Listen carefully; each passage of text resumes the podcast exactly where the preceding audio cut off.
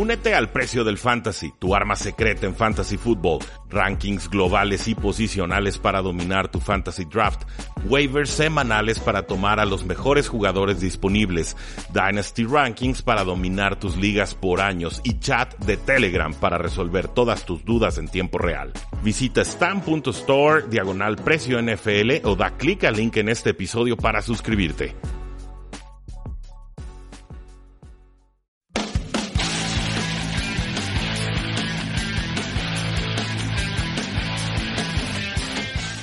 Saludos a todos y bienvenidos a un programa más de Tres y Fuera, donde la NFL no termina y nosotros tampoco. Mi nombre es Rudy Jacinto, me encuentran en Twitter como arroba NFL y en esta ocasión no alcanzamos a grabar con nuestro compañero Jesús Sánchez de Hablemos de Fútbol acerca de todo lo que sucedió en cada juego de la semana 16, pero igual hacemos el análisis por separado y esperamos en un futuro próximo recuperar esa eh, dinámica. Muchos partidos en esta semana 16, no tuvimos por supuesto Thursday Night Football, pero sí una triple cartelera en sábado y el resto de los partidos en, domingo. El primer juego a destacar, pues el de los Texans contra los Bucaneros, ganan los Texans 23 a 20, en un juego en el que no diría que se vieron superiores a los Buccaneers, pero eh, sí diría que cometieron menos eh, errores. Eh, aquí el, tema es que los Bucaneros tuvieron 435 yardas de producción total versus apenas 229 de los Houston Texans al ataque estuvieron promediando 2.4 menos yardas eh, por jugada que los Bucaneros y eso es, bastante preocupante porque Bucaneros no es un equipo de calibre de postemporada por más competitivos que puedan ser por momentos puntuales. Aquí está clarísimo que James Winston es todo un carrusel, lo hemos dicho muchas veces. Creo que le estaba molestando su lesión de pulgar, estaba impreciso, errático en muchos de sus eh, lanzamientos, pero pues bueno, ya, ya sabemos cómo es esta experiencia de James Winston, mejor en la segunda mitad que en la primera, donde tuvo varias entregas de balón. Eh, Perryman, Richard Perryman, el receptor estrella de este equipo ante la lesión de Mike Evans y de Chris Godwin, 7 de 12 targets atrapados para 102 yardas. Es un jugador que es, muy veloz, tiene condiciones físicas verdaderamente excepcionales, pero no es, no es técnico, no es, no es, refinado. De repente es alguien que pareciera estarse peleando con el balón al momento de ir a, atraparlo, tratar de acorralarlo eh, con sus manos si le das un poquito más de separación a través de esquemas, si le permites tomar ventaja de, espacios, ahí sí creo que Richard Perman puede ser un jugador productivo en la NFL, como lo está empezando a mostrar al final de la temporada pasada, pero sobre todo al final de esta eh, campaña. Veremos qué es lo que deciden eh, los Buccaneers, si, si, buscarlo, mantenerlo, dejarlo ir o, qué es lo que sucederá con su situación eh, contractual. Ojo también con los Texans de Sean Watson se estuvo tocando el tendón de Aquiles toda la segunda mitad. Will Fuller, la amenaza profunda, también salió lastimado, muy frustrante para los que lo tenían en el fantasy football. Y pues bueno, simplemente monitorear el estado de salud de estos Texans que están un tanto eh, diezmados, pero según Bill O'Brien estarán utilizando a titulares en la semana 17. Y ojo también por ahí, parece que regresa de lesión JJ Watt, el pass rusher estrella de este equipo, justo a tiempo para la postemporada. Eh, los Patriotas vencieron 24-17 a los Buffalo Bills. Los Patriotas estuvieron en desventaja buena parte de la segunda eh, mitad. Josh Allen no me encanta su partido, sobre todo el en la primera parte, pero sí encuentra ahí un bombazo de 53 yardas para touchdown con John Brown y un pase completado de 33 yardas con el tight Dawson Knox, quien fue detenido en la yarda 1.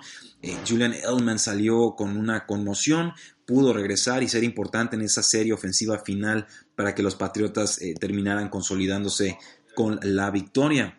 En cuanto a los eh, Patriotas, pues bueno, en costado defensivo del balón alcanzan a detener esa última intentona de los Buffalo Bills en zona de anotación rival. Eh, quizás Brady pudo haber tenido una segunda anotación en este partido, pero marcaron una interferencia de pase ofensiva un tanto quisquillosa, un tanto rigorista y le quitan entonces esa anotación. Me parece que pecan los Patriotas de confiados en una sweep, una cuarta y uno con el novato en Kill Harry. Es detenido antes del medio tiempo y eso le da oportunidad a los Buffalo Bills de conseguir un touchdown antes de irse a la pausa. Eh, por su parte, Cole Beasley, pues 7 recepciones, 108 yardas, mejor que John Brown, quien apenas en esa jugada de 53 yardas para touchdown fue cuando pudo derrotar a Stephon Gilmer. En general, buen partido de los Buffalo Bills, muy buenas señales de vida de los Patriotas de Nueva Inglaterra que nunca podemos descartar cuando llega diciembre y sobre todo cuando se acerca la postemporada con eh, los 49ers y los Rams. Pues ganan los 49ers 34 a 31. Eh, los Rams iban arriba por 11, dos veces distintas en la pues en la primera mitad, pero pues, los 49ers alcanzaron ahí a acercarse cuando el linebacker Fred Warner consigue una intercepción que regresa para touchdown. Eh, Jimmy Garoppolo tuvo una buena serie ofensiva de 83 yardas para tomar el, liderato del partido, eh, pero bueno, ahí también tuvo unas cuantas situaciones de tercero y larguísimo. Creo que las dos fueron terceras y 16. En la primera consigue eh, completar pase con Kendrick Bourne, 17 yardas. En la otra termina haciendo un bombazo de 46 yardas a Emmanuel Sanders quien se tropieza si no hubiera tenido un touchdown, pero el error de cobertura fue del safety novato Taylor Rapp. Ahí pues solamente necesitaron a Robbie Gold, que intentaron una patada de 33 yardas, y esto le da la victoria número 12 a los San Francisco 49ers en esta campaña. Hay algunas eh, señas preocupantes con San Francisco, no me parecen del todo solventes en sus últimos partidos. Eh, se estaba quedando mucho tiempo con la pelota. Jimmy eh, Garoppolo no está lanzando con mucha anticipación. 16 de 27 pases completados, 248 yardas, un touchdown, dos intercepciones. Eh, una de esas intercepciones no fue tanto culpa suya porque le alcanzan a manotear el pase en la línea de golpeo, pero la otra sí fue porque clavó la mirada en una cobertura de Jalen Ramsey y fácilmente le roban la pelota. La del otro problema con San Francisco, pues serían los cornerbacks, este, más allá de Richard Sherman y de Kuwan Williams. Ahí Jerry Goff les estuvo haciendo mucho daño, algo que no ha estado haciendo bastante Goff en esta campaña, pero que ciertamente sí logró por con, pases importantes del encuentro en esta eh, ocasión. También notar que Tyler Higby ha sido importante y se mantuvo importante aún con el regreso de Gerald Everett al partido. Higby estuvo fuera como un cuarto y medio, pero aún así eh, fue quizás eh, junto con Robert Woods la amenaza ofensiva más importante del equipo. Y también destacar que Todd Gurley se ve, se ve sano, se ve entero, por más que los Rams ya estén oficialmente eliminados de la postemporada. Eh, los Ravens vencieron 31 a 15 a los Cleveland Browns. Los Browns estuvieron arriba 6-0, parecía que podían dar la sorpresa y pues nada, llega Lamar Jackson y en sus siguientes tres series ofensivas eh, tuvo series anotadoras. Los Ravens adelantan por doble dígito y más allá de algunas lesiones que tuvieron hacia el final del encuentro, fue una victoria bastante cómoda. Tan cómoda que Baker Mayfield fue abucheado por varios aficionados. Ha sido una decepción esta campaña, no es para menos. Y pues bueno, también entró en discusión Odell Beckham Jr. con su head coach Freddie Kitchens. Ojo ahí, yo sigo teniendo muchas dudas de que, Kitchens vaya a regresar con este equipo la próxima temporada. Lesiones a vigilar, lo decíamos en el programa de ayer, el corredor eh, Mark eh, Ingram y también el ala cerrada eh, Mark Andrews, ambos jugadores importantísimos en este equipo. con los Falcons ganaron 24 a 12 a los Jacksonville Jaguars.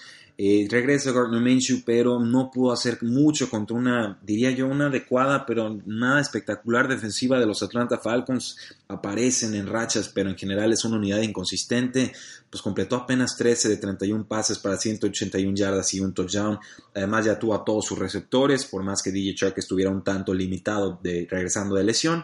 Así que no, no, hay mucho que podamos decir a favor de Gardner Minshew en estos momentos. Veremos cómo cierra eh, la temporada.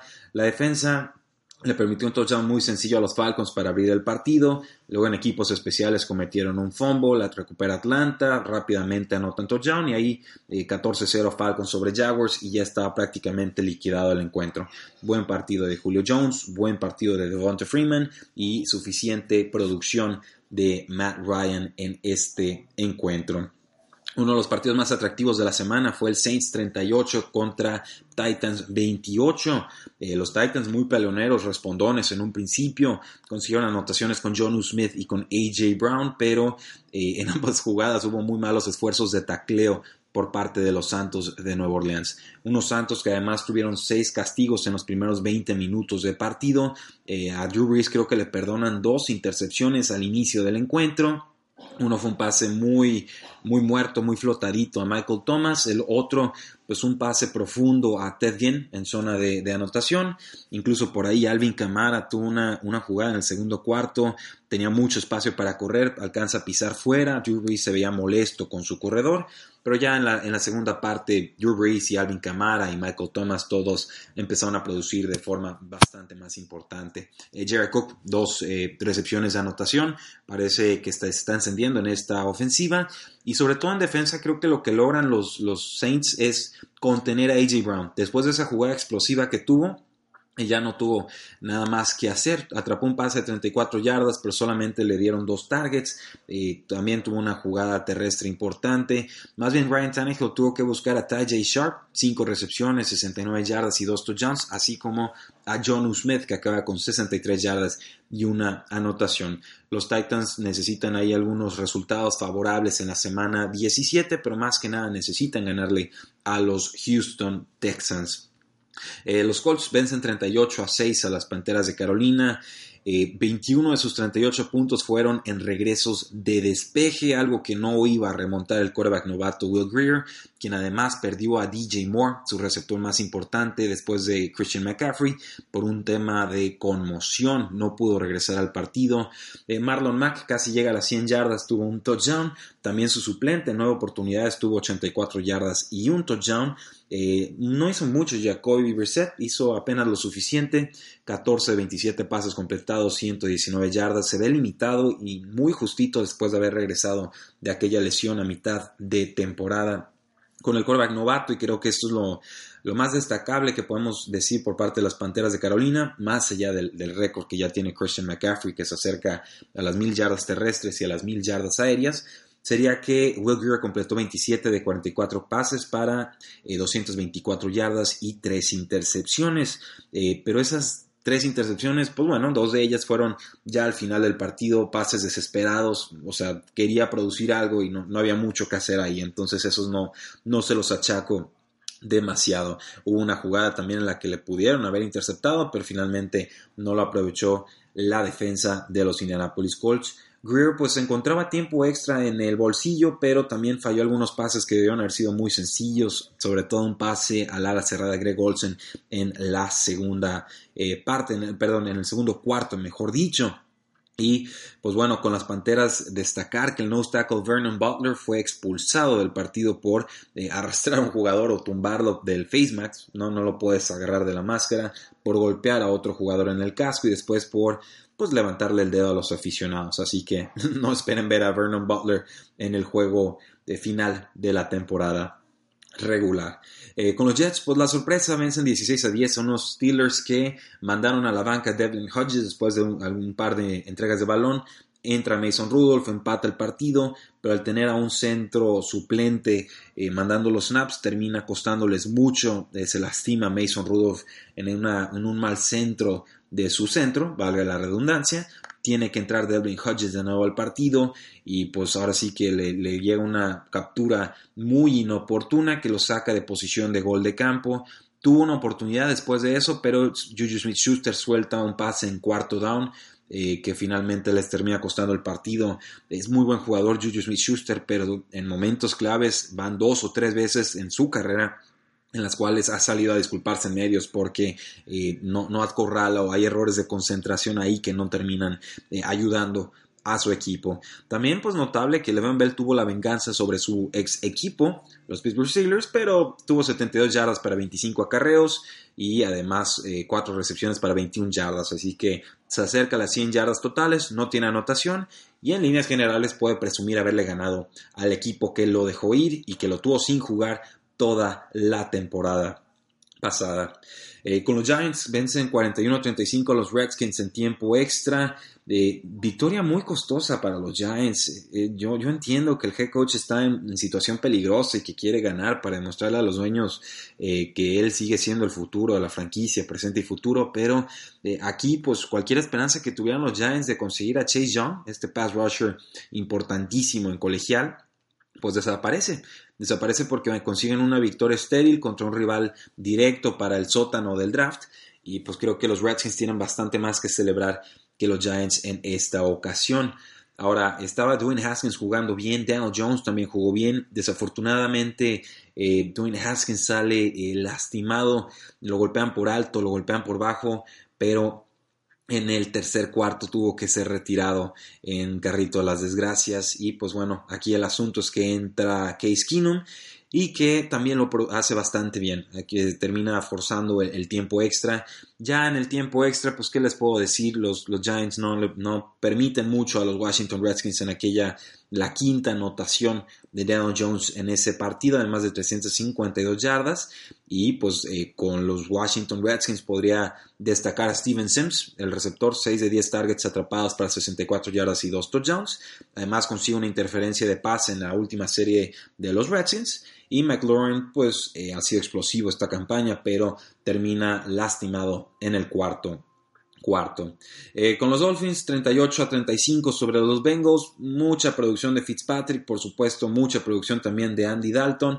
Eh, finalmente intercambian despejes en el tiempo extra. Fitzpatrick encuentra el receptor abierto de Isaiah Ford y pues ahí consiguen 28 yardas y con eso se acercan para el gol de campo de la victoria, 37 yardas de Jason Sanders. Los Dolphins, como dije con los Giants, pues alejan quizás de la situación ideal en el draft. Los Bengals eran rival directo por ese primer pick global pero eh, pues también los Dolphins han dicho que les importa ganar y cambiar la cultura del equipo y si eso es realmente lo que estaban buscando pues no les voy a reprochar el hecho de que hayan peleado de esta manera contra los Bengals.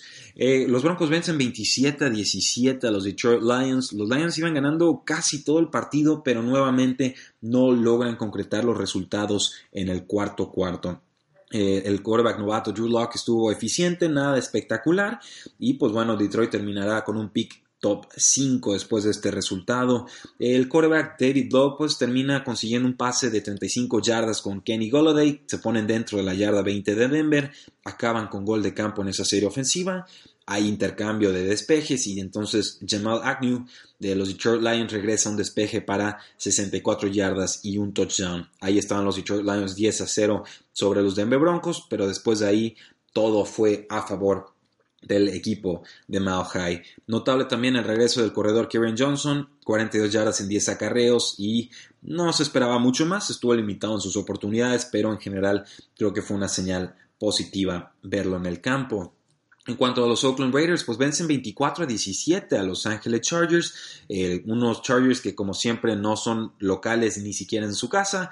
Eh, los Raiders invadieron ese estadio y pues qué se puede decir, los Chargers tenían que entrar a conteos silenciosos porque no se podían comunicar a la ofensiva. Los Raiders no tenían a dos linieros importantes, a Trent Brown y a Rich Incognito. No importó porque regresó el novato receptor Hunter Renfro y lo hizo bastante bien. Atrapa 7 de 9 targets para 107 yardas y un touchdown.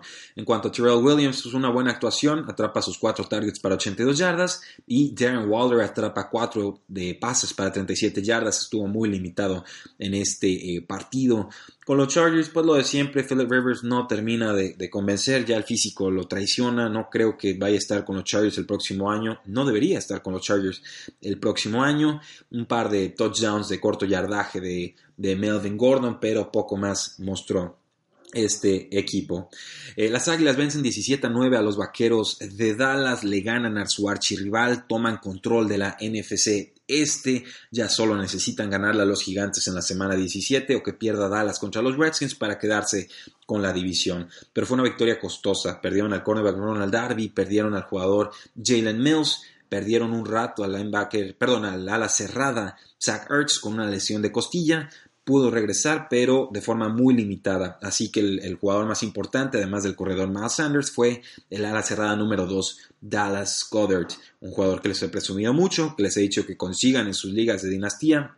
Yo ya lo tengo guardado en un par de ellas y vaya que produjo contra los Vaqueros de Dallas. Atrapó 9 targets para 91 yardas y un touchdown. De hecho, Carson Wentz solo falló 9 pases, completa 31 de 40 pases para 319 yardas y un touchdown. También hizo daño por tierra, 6 escapadas para 22 yardas terrestres.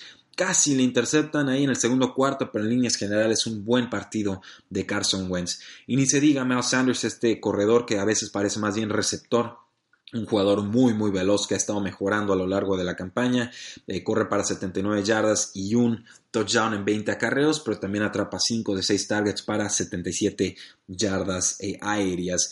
Ward, el quarterback reconvertido a receptor, atrapa 4 pases para 71 yardas, otro buen jugador que están desarrollando las Águilas de Filadelfia. Y, lo de los vaqueros de Dallas es tristísimo. Apenas 3 de 14 eh, conversiones en tercer down. Dak Prescott no estaba sano. Amari Cooper tampoco estaba sano. Le lanzaron 12 targets, apenas atrapó 3. Incluso lo mandaron a la banca en una cuarta oportunidad. Usaron un, argumento ridículo los coaches de los vaqueros de Dallas diciendo que querían a Tavon Austin en el campo. Eh, mal, mal, mal, mal. Se tienen que ir. Esto, esto no va a funcionar, no es sustentable y ya está claro que este coacheo no es el futuro del equipo. Eh, Michael Gallup, el receptor número 2, fue el más importante por aire, atrapa 5 de 11 targets para 98 yardas, pero eh, soltó un pase profundo en el cuarto cuarto de forma inexplicable. Randall Cobb, 5 recepciones, 73 yardas, también contribuye. Y en líneas generales, las Águilas de Filadelfia detienen a Zeke Elliott, que tuvo 3 acarreos para 47 yardas, además de 37 yardas por aire. Dallas no podía perder este juego y solamente están agregando lo que ha sido una campaña sumamente decepcionante. Eh, los Cardinals sorprenden, vencen 27 a 13 a los Seattle Seahawks. Seattle todavía puede ganar su división si le gana a San Francisco la próxima semana, pero mucho que lamentar por parte de Pete Carroll, el head coach que no me pareció tuviera una brillante actuación en este eh, partido. Pierde al corredor titular Chris Carson, pierde su tackle Dwayne Brown, también pierde al corredor número 3, eh, CJ Prosize, y entonces tienen que contratar a Robert Turbin y a Marshawn Lynch jugadores que ya estuvieron con este equipo hace tres o cuatro años, pero que por algo ya no estaban en esta franquicia, ya habían decidido cambiar la página, si lo recurran a ellos en estos momentos es porque así de desesperados están. Los Cardinals explotaron la mala línea ofensiva de los Seattle Seahawks, le pegaron muchísimo a Russell Wilson, no pudieron detener a Chandler Jones que tuvo cuatro capturas, incluyendo un fumble forzado que termina recuperando Seattle y pues Russell Wilson 16 de 31 pases completados, 169 yardas y un touchdown, es muy muy pobre la, la producción. Ya no hubo mucho por tierra después de la lesión de Chris Carson, y pues todo tenían que ser pasecitos cortos e intermedios, sobre todo a Jacob Hollister que acaba con 5 recepciones para 64 yardas.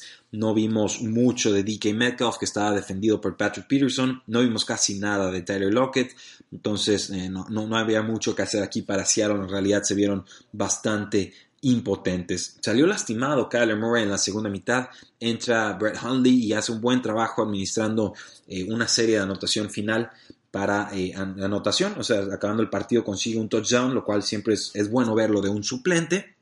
Y eh, sobre todo eh, Kenyon Drake, quizás la contratación en, este, en esta temporada por lo espectacular que ha sido con este equipo. 166 yardas, 2 touchdowns en 24 acarreos. Además atrapa 3 pases para 18 yardas aéreas. Hasta Fitzpatrick se dio el lujo de aparecer. 4 de 7 targets atrapados para 48 yardas y un touchdown. Eh, casi consigue un, touchdown número 2, pero en la repetición por poquito toca el balón en el suelo y entonces no se la concedieron. Bien por Arizona, muestra señales de vida, señales de mejora. Kyler Murray jugó bien, esperemos esté recuperándose prontamente de la lesión. Y los Seattle Seahawks, yo ahora sí les tengo mucha desconfianza porque venían ganando por marcadores muy ajustados y me parece que un equipo con severas limitaciones logró eh, desenmascararlos. Veremos qué es lo que sucede contra los San Francisco 49ers, otro equipo que no está en su mejor eh, momento. Con los Chiefs, pues, ¿qué les puedo decir? Ganan 26 a 3 contra unos Osos de Chicago que siguen lamentándose el no haber tomado a Patrick Mahomes en ese draft en el que toman a Mitchell Trubisky. 251 yardas, dos touchdowns de Patrick Mahomes. Les celebraba ahí incluso en una tercera anotación que consiguió por la vía terrestre. Y pues LeSean McCoy fue sentado, no fue usado en este partido. Vimos mejor producción de Damian eh, Williams, se vio superior a Spencer Ware con 65 yardas en 16 intentos por tierra. Eh, Mitchell Trubisky mal, 18-34 pasos completados, 157 yardas. Eh, Allen Robinson fue el único que superó las 26 yardas aéreas. Anthony Miller completamente borrado de este partido. Y también preocupa lo del novato David Montgomery, el corredor. 13 acarreos, 57 yardas. Lleva mucho tiempo ya desaparecido un jugador que no me llenaba la pupila como, como prospecto y que tampoco lo ha hecho como jugador profesional. Eh, y los Packers ganan 23 a 10 a los vikingos de Minnesota. muchos errores de los Packers en la primera mitad, hicieron toda clase de errores. Eh, Aaron Jones tuvo un fumble en la primera serie ofensiva. Eh, por ahí Jones también soltó un tercer down cuando estaban en, zona de, gol de campo. Aaron Rodgers lanzó una eh, intercepción, ¿no? Porque quizás le clavarle demasiado la mirada a un receptor en segunda y 18. Eso acaba con touchdown de Minnesota. Devontae Adams, el receptor estrella, tuvo un fumble a medio campo. Después Devontae Adams también suelta un pase de touchdown antes del medio tiempo. Eh, vamos, o sea, una tras otra, tras otra, tras otra de los Packers, pero los vikingos no capitalizaban y terminan eh, pagándolo. Los vikingos tuvieron apenas dos primeros downs en esa parte del, partido en la primera mitad, comparado a 13 primeros downs de los Packers. Entonces ahí sí se veía que una ofensiva está carburando y que la otra no. Un tema recurrente con Kirk Cousins cuando hay más reflectores en los Monday Night Footballs, tiene récord de 0 y 9 anotaron dos veces contra Minnesota, eso pareció suficiente para liquidar este eh, partido. Tuvo un montón de targets de Vontae Adams, 13 de 16 targets atrapados para 116 yardas, atrapa una conversión de dos puntos y pues Aaron Jones también estuvo bastante espectacular con dos touchdowns y 154 yardas en 23 oportunidades. Jamal Williams pues, salió lastimado con una, obviamente con una lesión, no pudo regresar a este eh, partido, pero hay una anotación de 56 yardas de Aaron Jones fue suficiente para liquidar a unos vikingos de Minnesota que estarán en postemporada, pero que también entran muy ranqueantes al no haber podido conquistar la división. Insisto, Kirk Cousins no se vio bien, 16 de 31 pases completados, 122 yardas, un touchdown, una intercepción. Eh, no jugó Dalvin Cook, no jugó eh, el corredor número 2, Alexander Mattison, fue una decepción. Mike Boone, esperábamos mucho de él, termina con 11 carreros para 28 yardas y no vimos prácticamente nada de Adam Thielen. Apenas un poquito de Stephon Dex, 57 yardas y un touchdown. Y con eso, damas y caballeros, hemos concluido nuestro resumen de la semana 16. Una semana importante que nos aclara mucho de lo que sucederá en la postemporada pero no todo. Y por eso los invito a que nos sigan en Facebook, en Twitter, en Instagram y en YouTube y que se suscriban a este subpodcast, que nos presuman con sus amistades y contactos en estas fechas eh, festivas porque eh, queda mucho que resolver de cara a la postemporada y en tres y fuera les estaremos dando la mejor cobertura de la NFL en español estos próximos días y por supuesto todo el 2020. Muchísimas gracias, disfruten estas fechas, Navidad, Año Nuevo con sus seres queridos, porque la NFL no termina y nosotros tampoco. Tres y fuera.